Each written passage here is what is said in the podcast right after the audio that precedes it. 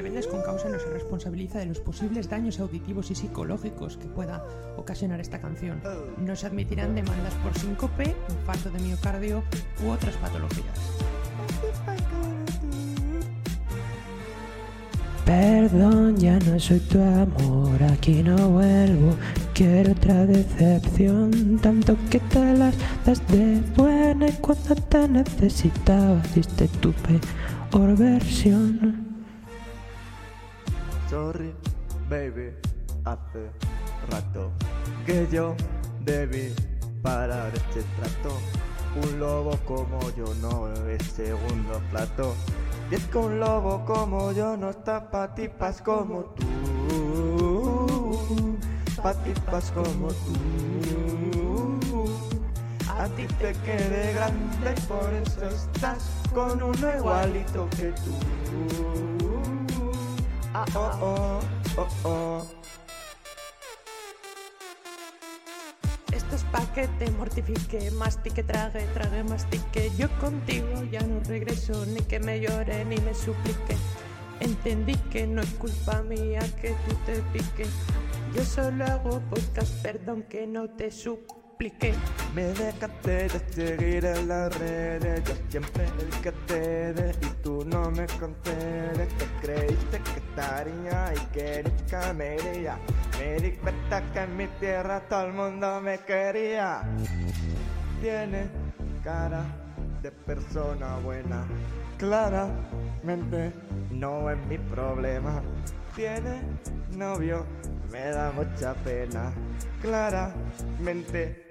Este igualito que tú, ah, ah, pa' tipas como tú, ah, ah, a ti te quede grande y por eso estás con uno igualito que tú. Del amor al odio hay un paso, entre tú y yo un sablazo. Cero rencor, bebé, ir para mí fue un éxito y para ti un fracaso. No sé ni qué lo que te pasó, qué bendita liberación. Ahora yo celebro tu error, cambiaste un nano por con. Cambiaste Pucela por León, uno de tercera división. Ah, mucho gimnasio, pero trabaja el cerebro un poquito también. Tú lo elegiste a él y un podcast con Samuel.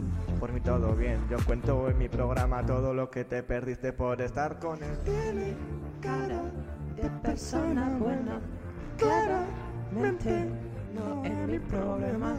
Tiene novio, me da mucha pena. Y es que un lobo como yo no está pa' tipas como tú. Pa' tipas como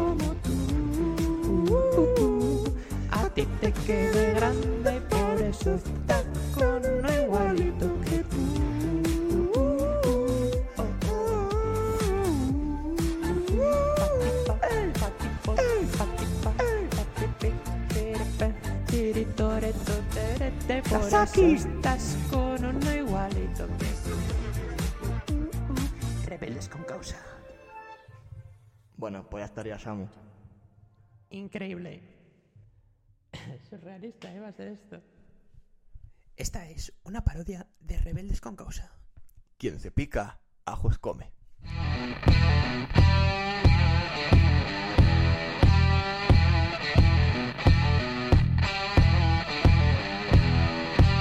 Bienvenidos al podcast en el que te contamos la verdad sin tapujos, El rincón donde toda opinión importa, pero no toda vale. donde la razón y emoción no son polos opuestos, Donde ser rebelde significa ser responsable. Porque esto es Rebeldes con causa. Comenzamos.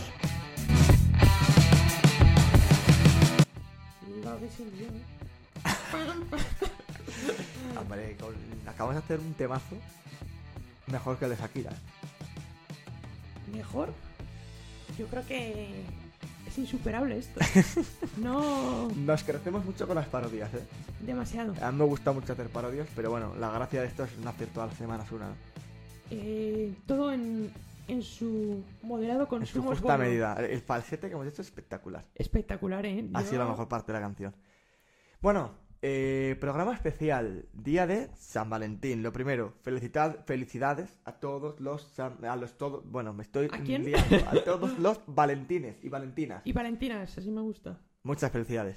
Y a todos los enamorados. Y a los que no están enamorados también, claro. Samuel, ¿tú estás enamorado? Ahora mismo ¿O has estado enamorado alguna vez? estoy enamorado de la vida. Esa es la respuesta que te voy a decir. Bueno, pues felicidades a Samuel y a la vida, que ya llevan 22 años juntos, los que hagan. Me Y gusta. bueno, te contesta la otra. ¿Has Sí. estado enamorado alguna vez?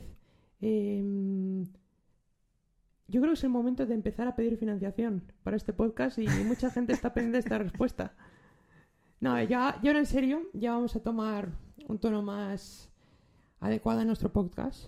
Em, ¿Quién no se ha enamorado alguna vez? Eh, yo creo que yo, como todo el mundo, lo he estado. Lo que pasa... em, abro melón. A ver, qué melón.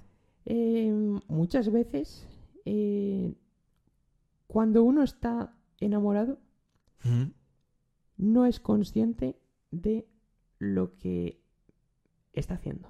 El amor ciega, El amor ciega. ni más ni menos. Etapas del amor. Etapas del amor. Mm. Estás hablando tú como si fueras aquí un, un experto. A ver, ni lo soy, ni por voluntad propia, ni por experiencia. pero, pero bueno, voy a hablar de- desde mi humilde opinión. ¿Vale? Eh, la primera etapa es la etapa de cegamiento de, de- de la persona de la cual me he enamorado. Es perfecta. No tiene defectos, no tiene nada en contra. Mm, Es la mejor persona que ha creado la humanidad para mí. Eh, yo creo que el idealismo en el amor es lo peor que puedes hacer, porque Pero lo ocurre, mismo eso ocurre. que uno sube, Sí. la cosa baja Como la golpe. espuma, como la Es como la espuma, sí. Es verdad, pero, pero esa, esa etapa yo creo que todos la hemos pasado alguna vez. Todos. Y, luego cuando desaparece esa etapa, por el motivo que sea, es como, ostras, te arrepientes incluso de lo que has hecho. esa, esa, esa risa me lo confirma todo, Samu. Segunda etapa. segunda etapa, ostras, es que no me da tiempo a pensarlo.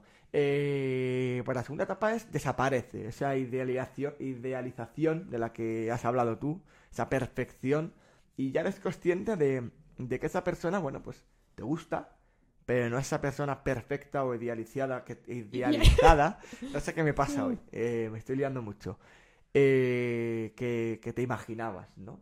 Y, y creo que es la etapa de, en la que te haces fuerte, en la que te das cuenta y aceptas a la otra persona tal y como es. Fíjate que yo creo que esa es la etapa clave en, Sí. en el amor. Y te voy a decir, siempre decimos en la introducción de este podcast, eh, a los que nos sois fieles seguidores, reconoceréis enseguida esta frase, pero razón y emoción no pueden ser polos opuestos. Correcto. Y cuando uno se enamora, yo creo que tiene un componente. Es muy bonito ese momento y hay que tenerlo presente, pero luego hay que poner cabeza, aparte del corazón.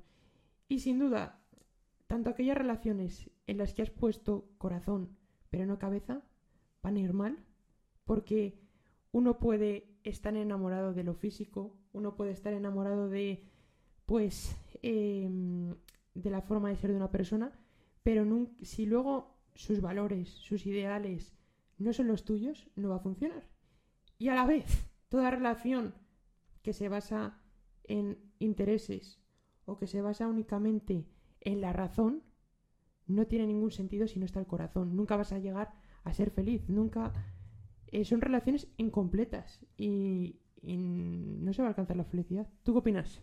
Es que al final esta segunda etapa además suele coincidir siempre con la típica crisis, bronca grave, primera bronca, pelea de enamorados, eh, que te das cuenta de que, bueno, pues tienes que aceptar a otra persona tal y como es y que mm, quizás cualquier problema o circunstancia que pueda ocurrir está por debajo de lo que es esa persona, que es más importante, ¿no? Yo creo que esa es la, la clave del amor. Y también está en, en eso que dices tú. A la primera bronca vas a tener que aceptar muchas cosas. Sí, y es lógico, dos personas que hablan por naturaleza discuten. Sí, el No hay problema. más, no hay más. Y, y discutir es parte del diálogo, parte de la confianza. Una cosa muy diferente ya es estar todo el rato discutiendo, que ya dices, algo va mal ahí, pero es muy diferente eso. Y la, dis- y la discusión es buena siempre, Has hablado antes de- del físico. del físico. Uf, Vamos a abrir un melón eh, interesante. grande, Sandión. lo es, lo es. Eh, ¿Es importante el físico? A ver, hay un- una teoría, esto, esto es científico, Sí. Dicen que, que los hombres cuando nos enamoramos de una mujer, lo primero que vemos es el físico, las mujeres van más a lo, a primero lo emocional y luego ya las otras el físico. Eso es la, lo que dice la teoría. ¿Y la Eh, práctica? ¿Qué dice la práctica? La práctica. eh, bueno, eso La práctica dice que todos vemos el físico. Punto final. no, pero seamos realistas. Yo no soy partidario de, de enamorarme por el físico. eh, o al menos nunca lo he sido así. Pero, ostras, lo primero que ves en una persona es el físico. O sea, no estamos mintiendo a nadie. aquí- eso es la, la- O sea, esa es la realidad. La O sea, realidad. Eh, no me cuentes milongas filosóficas de que si la mujer... No, no, no, no, no. Lo primero que ves no es el alma. Vamos, estás hablando como Oh. mujer, tú, ¿no? No, pero... Pero, ostras, yo creo que hemos llegado a un punto donde la sociedad donde ya no tenemos que hablar como hombre o como mujer, ya, en eso estoy de sino acuerdo. como persona. Que entiendo lo que dices, ¿no? De que a veces la mujer, pues igual se enamora más de de- del hombre por, por cómo es, por cómo le trata, o por su manera de ser que por el físico. Y el hombre al revés. Lo entiendo y lo respeto, y en cierta parte estoy de acuerdo. Pero hemos llegado a un punto donde quizás esos porcentajes tan altos que hay de, de que haya dos grupos distintos ya no son tan distintos. En, en eso estoy de acuerdo. Ahora bien, yo creo que, en- que las mujeres tienen algo que nosotros no tenemos en muchas ocasiones, que es... No, es verdad. Tienen una, una forma de ver la, la vida diferente. Sí. Tienen un, un sexto sentido que en muchas ocasiones captan A, matices a que, mí me nosotros, asusta.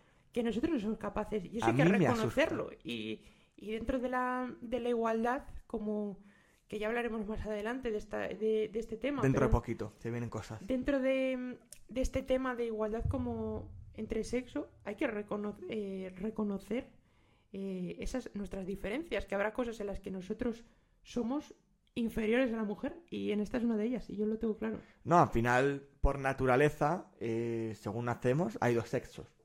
Masculino o femenino, no hay más. Luego podremos entrar al debate de los géneros, con qué te sientes identificado o, o demás. Estas son otras movidas que creo que no hace falta meternos ahora. no voy a preguntarte no por es- esto a ti aquí. No es necesario, pero eh, creo que al final, pues esos dos sexos de los que hablamos, que es, es uno o es otro, no hay más, eh, condicionan muchas cosas. Y algunas de ellas son las que has dicho tú. Pero a la vez que digo esto, creo que el físico no puede sostener una relación. Estoy de acuerdo. Creo que al final, es que a ver, ostras, me cuesta entender esas parejas que, que se mantienen por el físico. Yo creo que es que es insostenible. Es- A ver, Es como la espuma que hemos hablado antes. Ta- tan rápido como sube, baja. Y, y qué casualidad es que esas parejas a los meses, es que no llegan ni a los años, se han terminado la relación. hay que darse cuenta que eh, si un amor es a largo plazo, ¿Sí? alguien no puede mantener su aspecto físico de cuando tiene 20 años, cuando tiene 80. Correcto. Y, y en parte el amor... Pero, pero ya no es eso, o sea, una pareja o, o- o una persona con la que compartes momentos, mm, no los compartes por el físico, lo compartes por algo más allá, te sientes al lado Ay, del otro, es como tu otra media naranja, la cual no creo que, Yo no que creo esa que frase esté bien, bien, ahora hablaremos de ello, pero, pero es verdad que es como tu compañero de viaje, tu persona a la que, a la que sigues y, y a la que respetas y quieres, y el físico no te aporta en ese aspecto gran cosa, ¿no?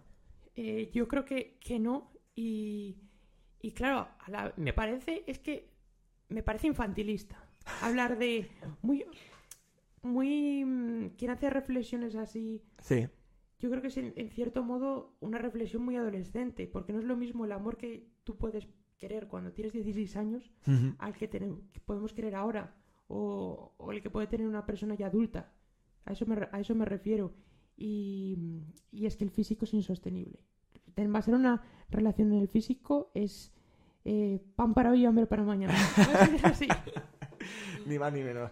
Eh, un tema interesante que me apetece sacar es que quizás hace 20, 30 años, no más, si hablábamos de pareja divorciada, era una excepción dentro de la sociedad y algo muy puntual y muy extraño de ver.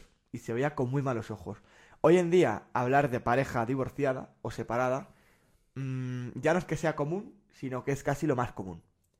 Eh, yo creo que sí. Y hay que hacer una, una doble reflexión aquí. Sí.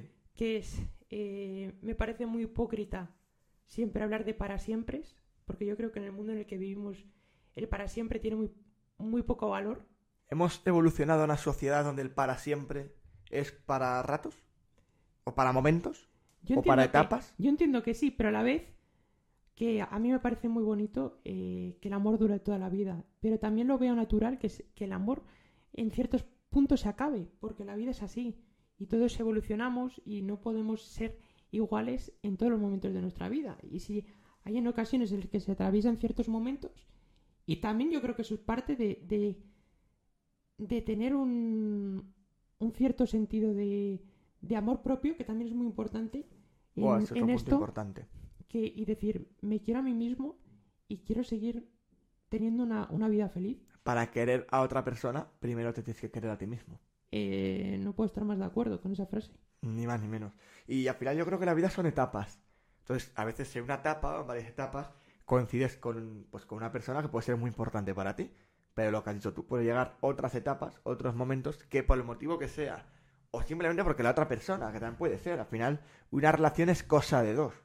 Y ojito con esto, es cosa de dos, no cosa de uno. Es decir, no puede tirar solo uno en la relación, ni cosa de tres. Abrimos melón Otro melón, hablemos de la toxicidad. de la toxicidad de la Esas pareja. personas que primero pueden ser mm, cosa de dos o a veces cosa de tres, es decir, hay una tercera persona que se encarga de destruir esa relación. Eh, bueno, a ver, voy a decir aquí una cosa. Quizás polémico lo que voy a decir, pero como A siempre, ver, cuidado. este es un podcast en el que cabe hablar claro. ¿Sí? Y yo creo que en una relación de dos no se mete uno si alguien no le deja pasar. Es ni más ni menos. Yo creo Esto que es como realidad- dos no discuten si uno no quiere. Pues esto es un poco va en esa línea, ¿no? Me parece que, que el término destruir la relación, yo creo que la las relaciones ya, ya estaban destruidas para que una persona entre Sí, ahí. estoy de acuerdo. Y- Estoy de acuerdo. Y, y claro, la, la toxicidad creo que es una de las cosas que ahora mismo no, no todo el mundo es consciente. A mí me da mucho asco. O sea, es la palabra que emplearía. Esas típicas parejas que ves de me da celos porque está con su amiga. eh, lo paso mal porque ha salido de fiesta con su amigo. Qué mal lo llevo. Pero por parte, los celos yo creo que vienen por dos, dos vertientes. La primera es la inseguridad. Sí, Una, una persona insegura siempre va a envidiar a lo que vea que es una competición, en cierto modo, con respecto a ella. Y también a pero la eso es, vez- eso es que no hay confianza en la pareja. Y también es eso, a lo que voy. Si tú confías en la otra persona verdaderamente, sabes que nunca te va a traicionar. Y la Claro, es que eso. es ese problema. Creo que es una de las bases fundamentales de, de toda relación. De, ostras, si no hay confianza, es que esto no va a ningún lado, ¿no? Ahí está. Y llegados a ese punto es cuando se deben de tomar decisiones. Y aquí abrimos otro melón, que es la dependencia emocional. Ostras. Menudo melón. Yo creo que, que, claro, un... hab- hablamos de dependencia emocional, así para centrar un poco, como eh, aquellas personas que... Típica persona que acaba una relación y tiene que empezar otra porque no sabe vivir sola. O persona que vive una relación tóxica pero no es capaz de romperla porque no, es capaz de puede vivir salir sola. de ahí. Ahí está. Sí. O que o sale de ahí y se da cuenta de que, ostras, de que se han cerrado tanto en esa relación por esa dependencia emocional de la que hablamos, que, que se da cuenta que ha dejado escapar o perder muchas cosas en su vida. Y, y es que la- las relaciones tóxicas en realidad son, son cárceles sin, ja- eh, sin, sin rejas, no se llegan a ver, Sí. pero no está Sí, sí, sí, aprisionado ahí. Es que al final la relación de una pareja no, no consiste en que la vida se base en tu pareja. Es un pilar importante, muy importante, pero es que hay muchos más pilares en la vida, yo creo, ¿no? Y a- a la vez en la, la pareja, yo siempre he entendido que una pareja tiene que ser uno, pero a la vez tiene que ser dos. Quiero decir, no se puede tratar de imponer a la otra persona que sea como tú. No puedes tratar de limitar Hablemos, hablemos de la media naranja, de la media naranja. de buscar tu media naranja. Yo no creo en eso. Yo tampoco, ¿eh? No, no lo creo. Y, y porque creo que la- el amor se basa también en la libertad, en ser juntos capaces de hacer nuestro proyecto de vida común, mientras a la vez podemos sí, sí. perseguir nuestros sueños. Compartimos cosas juntos, muchas, pero luego cada uno tiene su- sus diferencias. Ahí está. Y, y también me parece muy, muy infantil hablar siempre de las relaciones como tienes que buscar a quien se parece a ti. Me parece algo que es muy... Tienes que compartir valores, tienes que compartir ciertas cosas, pero también en, hay muchas cosas que, que, que son intrínsecas de la relación que no tienen por qué ser iguales en ambas personas. No sé si me explico. Sí, creo que, que te entiendo a lo que te refieres. Y creo que es importante también respetar eso. Es decir, lo que hablabas tú antes, puede haber gustos en común o, o cosas que se asemejan o que a partir de conocer a la otra persona te empiezan a gustar, pero no tienes por qué compartir todo. Ahí voy. Ni más ni menos, ¿no? Y, y creo que eso es importante de entender y muchas veces cuesta entender. E incluso hay uno de los dos, mm, me da igual quién sea de los dos de la pareja, que, que se da cuenta, y volvemos a lo de antes, que por esa falta de seguridad, esa falta de confianza, dices, ostras, a mí no me gusta tal cosa, pero es que voy contigo con tal de no verte con otra persona o, o por ver lo que estás haciendo. Cla- eh, ahí me parece, ya es la inseguridad, lo que Sí, dices tú. sí, sí, sí. Pero también, eso, que también estamos hablando ya de limitar la libertad de la otra persona, porque a mí no me guste, no puedes hacer tú esto, no Sí, puedes sí, sí. quedar con no sé quién, no puedes con... Ya es... Solución, estar solo. no hay más. Me gustaría hablar, eh, me gustaría contar mi teoría. A ver, a ver, No sé si usted me dejará, tengo una teoría desde hace varios años. Eh, esto es completamente en serio. O sea, me gustaría que te lo tomaras con la mayor seriedad posible. Trataremos de hacerlo. Para que ese ejemplo, para que en casa también se lo tomen en serio. Y es que yo desde hace unos cuantos años mm, tengo una teoría mía, y es la teoría de los rostros semejantes. no, no, Samuel, no estás aportando, no estás ayudando. adelante, ¿eh? adelante, tú explica. Eh, explico. La suma de los catetos... a- No, esta es la de Pitágoras. Eh, la teoría de los rostros semejantes, básicamente, lo que dice, eh, según el, el científico y experto Pablo Ortega, que dos personas que se conocen, se enamoran. Y se- Es que ya no puedo mantener la seriedad con esto. A ver, tengo que explicar bien la definición, Vale, si no la clase termina, no puede termina, tomar apuntes. te voy a dejar Es que, terminar. claro, de verdad. Ya... Eh, repito, atento, clase. Eh, la teoría de los rostros semejantes dice que dos personas que se enamoran, se conocen y se besan, eh, cuanto más se besen y más contacto facial hay entre ellos, que tu cara Samuel no ayuda, ¿eh? cuanto más contacto facial haya entre ellos, es decir, los típicos besos o besos con lengua, eh, Hace falta especificar tanto para contar la teoría. Es que si no, no se, no, no se entera bien la gente. Lo que esto provoca es que haya un intercambio de células. Pero ¿cómo puedes tomarte esto en serio? Mira, estás diciendo en serio esto, no, te lo digo ya, ya de verdad.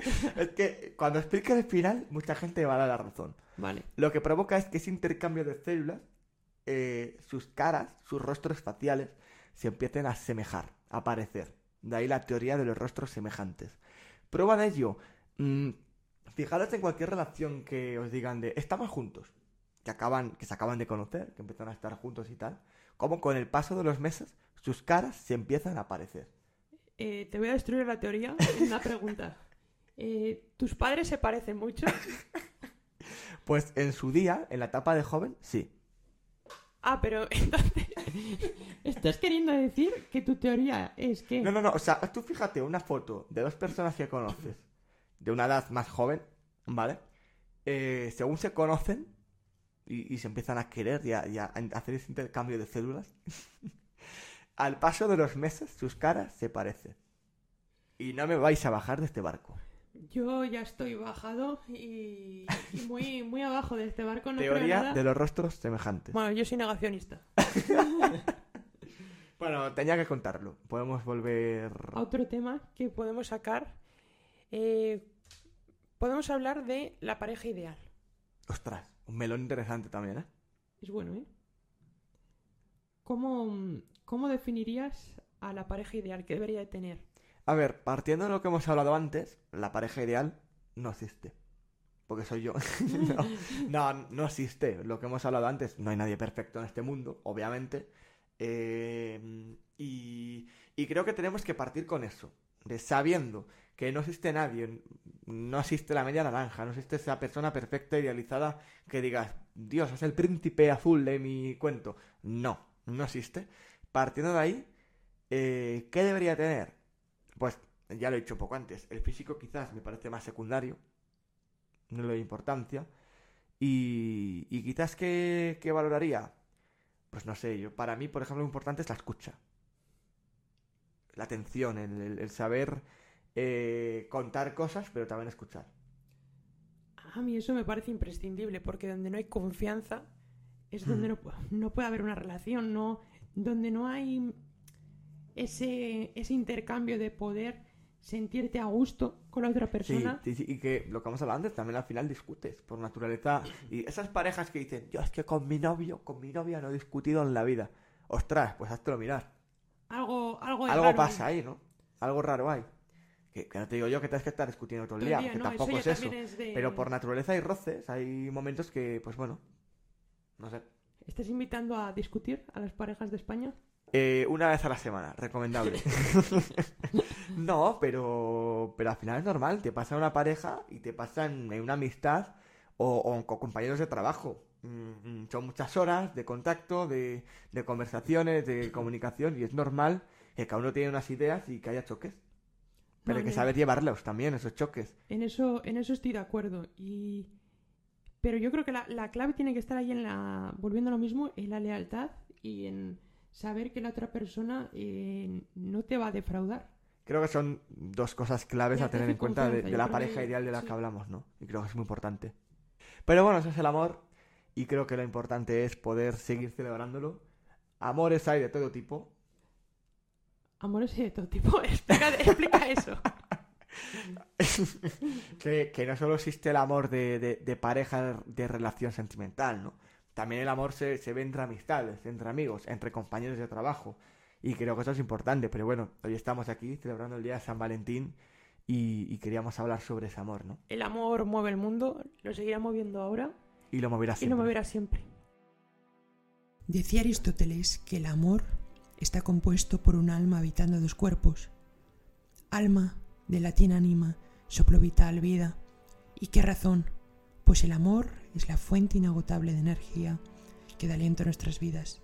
Y sin él no podríamos entenderla. Una necesidad común a todo ser humano y que en algún momento de nuestra vida a todos nos toca, nos revuelve, nos conmueve y nos transforma. Todos conocemos esos grandes amores de novela o de película, pero es que por muy bonito que sea lo romántico, el amor es mucho más de lo que vemos en Pretty Woman y el desamor, algo mucho más complicado que una sesión con Bizarrap. Porque en el mundo real, los para siempre, en ocasiones, son para ratos, y el amor a veces va seguido de la indiferencia, porque el amor, como toda cosa frágil y delicada, hay que cuidarlo. El amor es incondicional, una búsqueda constante de un mejor yo a través del otro y el encuentro con esa otra alma, esperando que se funda en un beso, una caricia, una mirada. Pero a veces, buscando esa otra alma, uno corre el peligro de perderse a uno mismo. Tengo claro que eso de las medias naranjas no existe, solo el amor es posible si amamos como naranjas enteras. Quien no te elige plenamente, no te quiere por completo. No podemos esperar a que alguien cambie para poderla amar. Somos lo que somos y somos lo que hacemos. Las palabras pueden engañar, pero los hechos no lo hacen. Y es que a veces hay acciones, gestos, ojos, que parecen gritar lo que no articulan los sabios. Quien ama quiere la libertad y lo mejor para la persona que ama. Quien ama da y entrega, no quita, no restringe. El amor no se basa en el número de mensajes ni en la búsqueda de lo idéntico. El amor es lealtad, el amor es confianza. En el amor verdadero, las mentiras, los celos y la infidelidad no existen. El mundo está preparado para el amor y todos tenemos nuestra imagen de la pareja soñada. Muchos la tienen a su lado, otros esperan encontrarla y algunos se alejan de ese sueño en relaciones baldías por miedo o dicho con un eufemismo por dependencia emocional. No te hagas pequeño para moldarte, elige a quien te deja ser plenamente tú, sin celos, sin condiciones, a quien no le importa tu pedigrí y te acepta sin peros, sin complejos o excepciones, para quien eres prioridad y no mero entretenimiento. Elige a quien elige tu camino y no el de otros, porque el amor es incoercible, como un río que siempre trata de volver de nuevo a su cauce. Me es difícil pensar que nuestra vida está determinada completamente desde que nacemos, pero creo que hay almas destinadas a encontrarse, aunque en ocasiones, por no decir la mayoría, antes hay que perderse para encontrarse. Pero lo que está claro es que ningún sucedáneo pudo, puede o podrá sustituir lo que verdaderamente soñamos y amamos. Ni las mentiras ni el autoengaño lograrán nunca ocultar ni alejarnos de lo que verdaderamente sentimos. Razón y emoción no pueden ser polos opuestos. Por eso, confórmate solo con lo que realmente quieres, con esa sonrisa que te atrapa, con ese corazón que te ilumina, con quien saca un brillo en tus ojos y hace mejor tu día a día. El amor siempre vence, y al igual que tras toda noche oscura el sol se levanta cada día, el amor siempre será capaz de desterrar a los peores fantasmas de nuestro pasado. Solo aquellas personas capaces de derribar los altos muros de nuestro corazón y llegar al final de los intrincados laberintos de nuestra mente lograrán ganarse nuestra lealtad más eterna. Solo quien nos permita ser mejores sin olvidarnos de quiénes somos serán nuestras compañeras de vida. Dijo Rousseau una vez que desear no es querer, se desea lo que se sabe que no dura y se quiere lo que se sabe que es eterno. Elige a quien estará a tu lado, siempre, cuando los cabellos se tiñan de blanco, cuando afloren las arrugas de nuestros rostros, porque el querer verdadero, sin duda, en estos tiempos que corren, es un acto puro de rebeldía. Somos rebeldes con causa.